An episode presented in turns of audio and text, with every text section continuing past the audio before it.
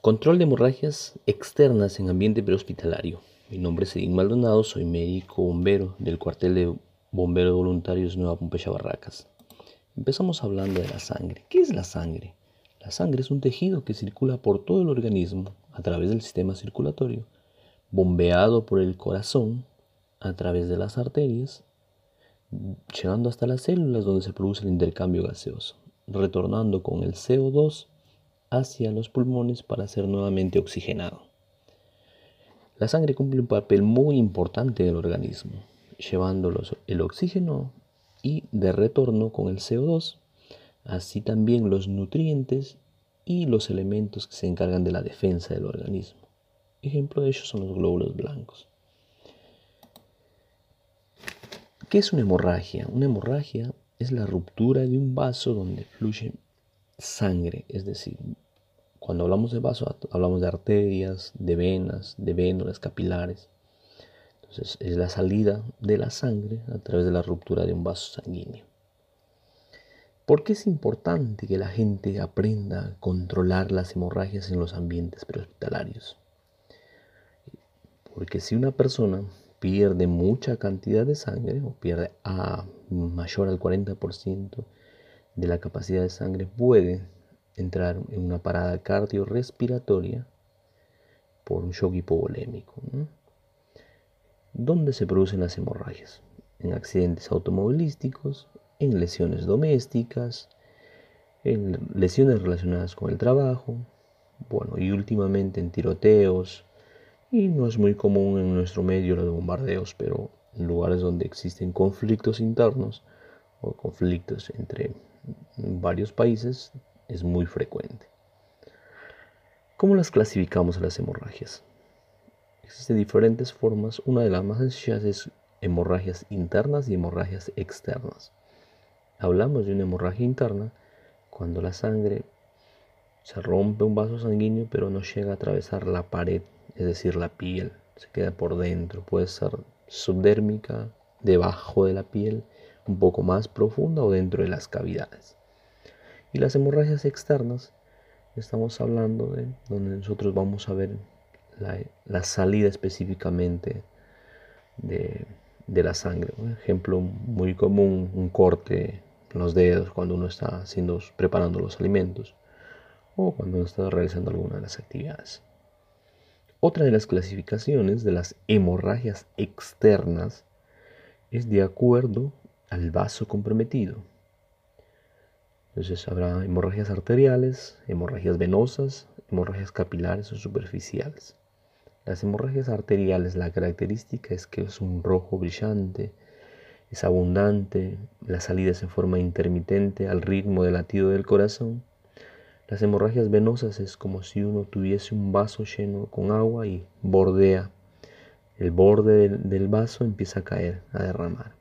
El color de la sangre es más oscura, y puede ser escasa o puede ser abundante dependiendo del vaso sanguíneo comprometido.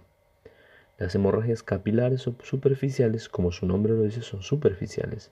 Ejemplos de esos tenemos cuando uno está caminando en la calle, se rebala, cae, pone la mano y se queda puntitos blancos en la superficie de la palma de la mano. Y es un clásico ejemplo de una hemorragia capilar. ¿Qué es lo que debemos hacer como equipos de primera respuesta? Primero, nuestra seguridad. Si el escenario es seguro, tengo mi equipo de protección personal y bueno, procedo a hacer la intervención, dependiendo de en qué tipo de situación nos encontramos. Si es en el domicilio, pues no habrá mucho problema con el tema de asegurar la escena. Por eso era un, accidente cocinando. Pero como bomberos nos vemos expuestos en accidentes de tránsito. Entonces primero tendremos que asegurar la escena, después el equipo de protección personal adecuado, tener las condiciones adecuadas, la capacidad del entrenamiento para poder realizar la intervención, identificar dónde está la lesión sangrante y proceder a hacer el control de sangrado de acuerdo a lo que necesita el paciente. Entonces, eh, es importante encontrar dónde está está sangrando, descubrir la herida, remover apósitos o lo que tenga para poder identificar en el caso de que no estemos seguros. Eh, bueno, toda sangre que brota profusamente de la herida debe ser controlada. La sangre que no deja de salir, la sangre que se acumula en el piso, los apósitos de gasa que están muy empapados con sangre, las vendas que están empapadas de sangre siguen goteando, pérdida de, por, cualquier parte del cuerpo de sangre. Entonces son, alarmas de que no está controlada adecuadamente la, esa hemorragia. ¿Cuáles son los principios primarios de respuesta inmediata ante el control de una hemorragia? Primero, como equipos de primera respuesta, debemos identificar dónde están las lesiones y proceder a comprimir, hacer presión, si es que se trata de una sola lesión y estamos en lugares de pliegue, si son múltiples lesiones, una herida exsanguinante o abundante, entonces debemos proceder, y eso y es en las extremidades, debemos ir de frente a realizar un torniquete. Entonces, va a depender de la ubicación de la lesión. El ABC del sangrado, del control, como nos recomienda eh, el consenso de Hartford, debemos, eh, debemos de priorizar en la evaluación de un paciente que tiene sangrado abundante entonces debemos priorizar. Se antepone la X en la evaluación del paciente en el ABCDE. Anteponemos la X, que X es control del sangrado abundante, antes de proceder a hacer el ABCD. Si encontramos hemorragias en extremidades, vemos abundante sangre en el piso, imaginemos que es una lesión sangrante en miembros inferiores, entonces lo que vamos a hacer es realizar un torniquete lo más alto pegado posible hacia la ingle y lo más apreto posible. Después agarramos nuestra tijera de trauma y exponemos la lesión y vamos a ver si en realidad necesitaba el torniquete o haciendo un empaquetamiento y un vendaje compresivo es más que suficiente. Lo mismo para las extremidades superiores. Extremidades inferiores, extremidades superiores que estén con sangrado abundante, procedemos, y son varias lesiones, procedemos a hacer torniquete. Si es en pliegues, en, la región inguinal, en la región axilar, es una sola lesión, entonces procedemos a hacer un empaquetamiento y un vendaje compresivo. Donde hacemos eh, empaquetamientos en las uniones, en los pliegues, por decir, en la axila, en el cuello, en la ingle, en esos lugares nos es difícil realizar un torniquete. No funciona. No podemos hacerle un torniquete en el cuello porque terminamos matándola a la persona. Entonces ahí decidimos empaquetarle la herida. ¿Y qué significa empaquetar? Empaquetar significa que hay un orificio por donde eh, ha entrado algún objeto y hay un hueco por donde está saliendo sangre, vasos sanguíneos rotos entonces tenemos varias maneras de, poder nosotros hacer compresión. Una de ellas es poniendo una, una gasa o, un, grupo de gasas en el orificio que se ha formado, taponar de tal manera de que se haga presión dentro del orificio, llenar todo el hueco y, que y hacer presión con ambas manos y va a dejar de sangrar. La segunda es agarrar una venda de gasa e introducirlo en el orificio sangrante hasta que se rellene todo y con ambas manos hacer presión. E incluso Hartford nos recomienda que podemos utilizar eh, eh, gasas que, sean hemostáticas, que tengan soluciones que van a ayudar a mantener los coágulos o que se activen los factores de la coagulación para que se creen coágulos o a mantener los coágulos. Si el sangrado es en el tronco, entonces aquí es un poco más complicado. Hablamos del tronco, el tórax, el pecho, la espalda, el abdomen. Entonces el sangrado, eh, bueno, no podemos hacer un empaquetamiento, pues tendríamos que llenar muchas cavidades adentro. Lo que sí podemos hacer es, bueno, presión sobre la herida sangrante, un vendaje por encima y llevar a los pacientes al hospital lo, antes posible. Verificar que el paciente, bueno, está respirando adecuadamente en una posición, trasladarlo en una posición en que no impida o no dificulte la respiración. Eh, la pregunta, una de las preguntas es qué tiempo debo, debo quedarme con el paciente haciendo la compresión directa sobre la herida sangrante. Y en realidad no hay un tiempo definido. Se da unas recomendaciones de hasta 10 minutos y va a depender del tamaño de la lesión. Si es una lesión muy pequeña, en 3-5 minutos posiblemente se llegue a formar un coágulo. Es una lesión grande, entonces 10 minutos va a ser un promedio en el que se forme un coágulo y en realidad no deberíamos soltarlo, sino más bien hacer un vendaje compresivo sobre esas lesiones. Bueno, siempre nos han hablado acerca de los pasos de control de hemorragias externas. Nos decían que después de utilizar nuestro equipo de protección personal, identificamos dónde está sangrando y empezamos a hacer presión directa sobre la lesión. Y eso va a depender mucho de qué tipo de lesión tengamos. Si son pequeñas, entonces procede este, este tipo de eh, perdón, sigue este tipo de procedimientos, presión directa sobre la lesión sangrante. Después realizamos un vendaje compresivo y si eso no funciona, un torniquete en caso de lesiones pequeñas. En caso de lesiones grandes o amputaciones, lesiones exsanguinantes o es muy profuso el sangrado y es en extremidades, de frente vamos a ir al torniquete. El torniquete ya no es la última opción, sino es la mejor opción en el control sangrado externo en extremidades. Entonces repetimos, presión directa sobre la lesión, un vendaje compresivo, en el caso de trate de axilas, cuello, eh, ingle, empaquetamiento, y si el sangrado es muy abundante, se trata de amputaciones o múltiples fracturas en algún miembro inferior o, superior, entonces realizamos el torniquete. ¿En qué consiste la presión directa? Agarramos si nosotros tenemos un, apósito o varias gasas, hacemos presión sobre la herida sangrante de tal manera de que con las dos manos comprimamos todo el área lesionada y nos quedamos comprimiendo 10 minutos hasta que deje de sangrar. El vendaje compresivo nos recomienda utilizar vendas lo más anchas posibles en atención hospitalaria de 10 o de 15 centímetros de ancho y que sean elásticas, que esas van a tener mayor sujeción elásticas, pero de algodón. Viene una combinación, porque existe unas elásticas que son totalmente sintéticas. Esas son una vuelta y se, es difícil eh, hacer el vendaje con esas. Entonces, o en todo caso una venda de gasa. Y el torniquete, pues existe diferentes tipos de torniquetes, desde los improvisados hasta los que ya vienen prefabricados. Un improvisado puede ser con un pedazo de una remera del extremo de la remera que va hacia abajo, hacia el lado del abdomen, de, la cintura. Saco 10 centímetros de diámetro. Tengo una cinta que parece una corbata y con eso puedo hacer un torniquete. O en todo caso, es muy, muy improvisado. En todo caso, con las vendas de gasa. Pero lo que ahora se recomienda en la atención prehospitalaria es trasladar la experiencia de la medicina táctica hacia los equipos de primera respuesta como bomberos.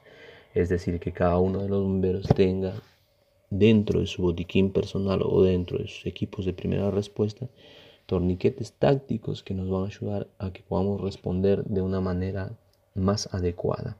Se ha demostrado en una práctica que nosotros hemos realizado este año, a inicios de año, en el cuartel de Pompeya Barracas, toda la gente eh, bomberil tenía noción o idea de que en ese tipo de, lesiones, en amputaciones, debemos realizar un torniquete. Del 100% el 100 respondió adecuadamente, pero cuando llegamos a la práctica hacer torniquetes improvisados, bueno, salió a la palestra de que se puede hacer con el cordón del zapato y en la práctica con simuladores de sangre terminó rompiéndose. Eh, después eh, más del 40% no pudo controlar una hemorragia eh, con una venda de gasa. Entonces, eh, mostrándoles torniquetes tácticos, eh, se tuvo tiempos de controles exactos entre 11 a 20 segundos. Y he ahí la importancia de que se pueda sumar esto, estos dispositivos de la medicina táctica hasta, hacia nuestros equipos de primera respuesta. Dentro de las hemorragias eh, internas es muy difícil poder actuar nosotros en el primer nivel de atención. Solamente es reconocerlas, ayudar al paciente a que pueda ser asistido por personal de salud. Pero nosotros sí podemos ayudar en la identificación, tal vez no en el control como tal, pero sí en la identificación. ¿Cómo identifico una hemorragia interna a nivel craneano? Depende del nivel que sea, ¿no? Si es en el cuero cabelludo, yo voy a encontrar que tiene un hematoma, una bola, un globo. Si es más adentro, a nivel de la masa encefálica, cerebro, cerebelo, bulbo raquídeo, dentro de la masa encefálica. Entonces, lo más probable que nosotros encontremos es anisocoria, es decir, una pupila grande, una pupila pequeñita en la evaluación neurológica del paciente de trauma. En el tórax, dificultad para respirar, dificultad cuando uno percute el tórax, eh, escucha los ruidos, va a ver como si un, un, turril, un balde estuviese lleno con agua. En la cavidad abdominal, como me doy cuenta que probablemente exista una hemorragia interna, el abdomen va a estar pálido, eh, el, color es pálido, está pálido, frío, sudoroso. Entonces son las primeras sintomatologías. Después puede volverse el abdomen rígido, duro, abdomen en tabla, dependiendo del tiempo que transcurre y la cantidad de sangre. Y puede haber también hemorragias a través de, de, órganos que se nos hace muy difícil identificar. Vamos a hablar de, acerca del control de hemorragias específicas, como por ejemplo, ¿qué hacemos en eh, un paciente que empieza a sangrar por la nariz? Eh, nosotros llamamos epistaxis a la persona que está, tiene un sangrado nasal. Es muy común escuchar a las personas, eh, sobre todo las creencias de, que vienen de nuestros antepasados, decirle, si sangra tu nariz, apriétalo y mira al sol. Entonces eh, es uno de los errores muy comunes. Si uno eh, alinea la vía aérea, es decir, si uno agarra, se agarra la nariz, estás tapando la salida de la sangre, muy bien. Pero si vos levantás la vía aérea, estás alineándolo de tal manera de que si fluye la sangre, pasa sangre de la nariz hacia la vía respiratoria inferior, va a ir directamente hacia los pulmones. Entonces en una semana esa persona pues probablemente a los dos días, al siguiente día empiece a botar un moco negro, oscuro de la sangre. Pero si el sangrado es más abundante, puede que a la semana empiece a hacer fiebre, una neumonía, por, ese, eh, por la sangre que ingresó a los pulmones. Si el sangrado es abundante y llega a ir a la parte de los pulmones, entonces probablemente entre con un distrés respiratorio a terapia intensiva y terminan haciéndole un lavado bronco alveolar. Entonces la técnica es hacer presión de la parte de las narinas, de las, de las voces nasales e inclinarnos hacia adelante para tratar de que si sigue fluyendo la sangre salga y no se, no se vaya hacia los pulmones. Si el sangrado es del oído, identificar que si se trata de un paciente de trauma, lo más probable es que tenga una lesión de base de cráneo o una lesión endocraniana. Entonces, en estos pacientes eh, se recomienda poder eh, restringir el movimiento del cuello, poner un collarín cervical. Si no ha tenido ningún tipo de lesión en, el oído, entonces probablemente se trate de alguna infección. Igual tiene que ser revisado por un médico. Sangrado del oído collarín, si es de trauma, collarín cervical y con restricción del movimiento lo vamos a llevar al hospital. Si el sangrado es de la boca, aquí puede proceder de dos lugares, de los pulmones o de la vía digestiva, del estómago. Aquí no vamos a poder hacer mucho por el paciente, pero sí controlar, es decir, poner una posición lateral de seguridad de que cuando vomite eh, eh, ese vaciado, lo que bota, vaya hacia el costado y no regrese hacia los pulmones y no se nos broncaspire. Entonces vamos a trasladarlo a este paciente en una posición lateral de seguridad.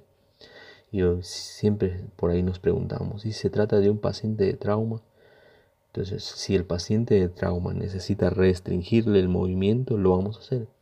Y lo vamos a lateralizar con toda la tabla. Si no, solamente lo que necesita restringirse el movimiento. La restricción del movimiento tendría que ser o tiene que ser selectiva de acuerdo a la necesidad del paciente. Si el sangrado es eh, vaginal, hay que identificar si se trata de algún accidente, algún tipo de agresión física o por ahí la persona recién dio a luz, tuvo su parto vaginal. Identificar eso. Generalmente cuando se trata de este tipo de pacientes están en la ciudad, lo que se hace es poner un paño, una toalla higiénica eh, en la parte de los genitales, poner la ropa interior, cruzar un poco las piernas y elevarlos 10 a 15 grados no más. Esto para que ayude a hacer presión o en todo caso doblar las rodillas.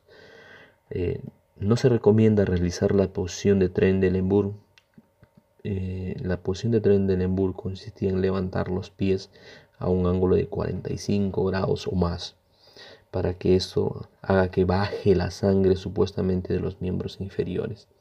¿Por, qué ya no se recomienda? Porque al levantar los miembros inferiores también estás desplazando el contenido abdominal, es decir, los intestinos. ¿sí? Estás empujando hacia el principal músculo de la respiración, que es el diafragma. El, diafragma separa el, contenido de la caja torácica superior, es decir, donde están los pulmones, el corazón, al contenido abdominal, donde están eh, los intestinos. Si nosotros levantamos muy alto los pies, entonces corremos el riesgo de desplazar todo lo que hay el contenido abdominal hacia la cavidad torácica y entonces de esa manera podríamos eh, hacer que el paciente tenga más dificultad respiratoria.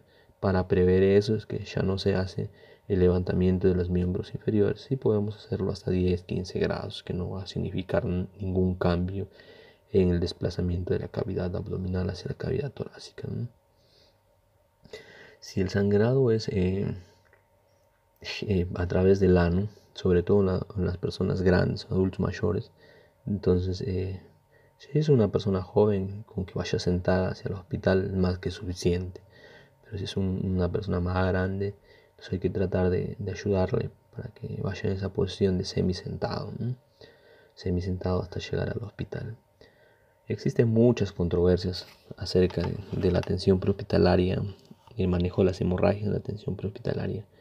Realmente es un curso muy práctico, muy dinámico, en el cual eh, se puede ayudar a las personas a que puedan realizar la práctica. Nosotros tenemos simuladores de, práctica de control de hemorragias para empaquetamiento, para uso de torniquetes, eh, que eso hace que las personas eh, que practican tienen, o tendrían mayores oportunidades de poder actuar de una manera adecuada en una emergencia. Las hemorragias eh, son la principal causa de muerte en los pacientes de trauma. Todavía siguen siendo la principal causa de muerte y muchas veces muchas de ellas son prevenibles, sobre todo cuando se trata de hemorragias en las extremidades. No tengan miedo de utilizar el torniquete. Un torniquete bien utilizado duele. Sí duele, duele y mucho pero eh, puede salvarle la vida. ¿Cuáles son los riesgos versus los beneficios de utilizar un torniquete? Yo soy uno de los defensores probado en personas de mayores de 8 años hasta los 60 años, ¿sí? de los beneficios científicamente probado. Eh, bueno, los tiempos quirúrgicos en una cirugía, por ejemplo, de un miembro inferior, en una cirugía de trauma, de, una de cirugía de, los miembros inferiores se pasan más de dos horas, tres horas y no pasa nada en, que no tenga buena circulación o que se haya restringido la circulación en los miembros inferiores. Lo mismo, un torniquete puesto hasta las dos horas, no hay ningún, o las, las probabilidades de lesiones son cero o casi el 0%. De dos a cuatro horas hay probabilidades de lesión en el, en el músculo sobre todo lesiones eh, por la compresión, por eh, la no oxigenación, que se liberan sustancias tóxicas al torrente sanguíneo. Y entre las 4 a 6 horas ya no solamente en, la piel, en el tejido celular subcutáneo, sino también puede haber lesiones óseas. Eh, pero 6 horas yo, creo que fácilmente podemos acceder a cualquier hospital o centro médico, dependiendo del lugar que estemos. Entonces no tengan miedo, a las dos primeras horas no pasa nada, que generalmente siempre tenemos eh, centros médicos o hospitales a mano. Ojo, una vez que se pone el torniquete no se saca, se marca la hora que se puso el torniquete y se saca en el hospital. ¿Por qué no se debe sacar un torniquete en el ambiente prehospitalario?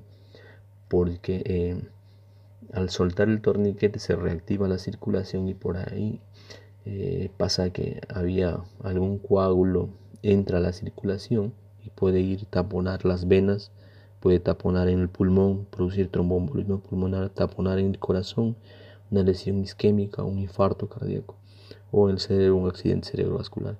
Lo mismo si hay una fractura y una ruptura de un hueso, se libera parte de la médula y eso puede viajar a través de los vasos sanguíneos y producir las mismas lesiones. Entonces cuando se pone un torniquete ya no se saca. Se sacan en el hospital por personal especializado para que vea las probabilidades de que ocurra algún, algún evento adverso y tome las previsiones. Bueno, ese ha sido control de hemorragias en ambiente prehospitalario. Nos vemos la siguiente semana.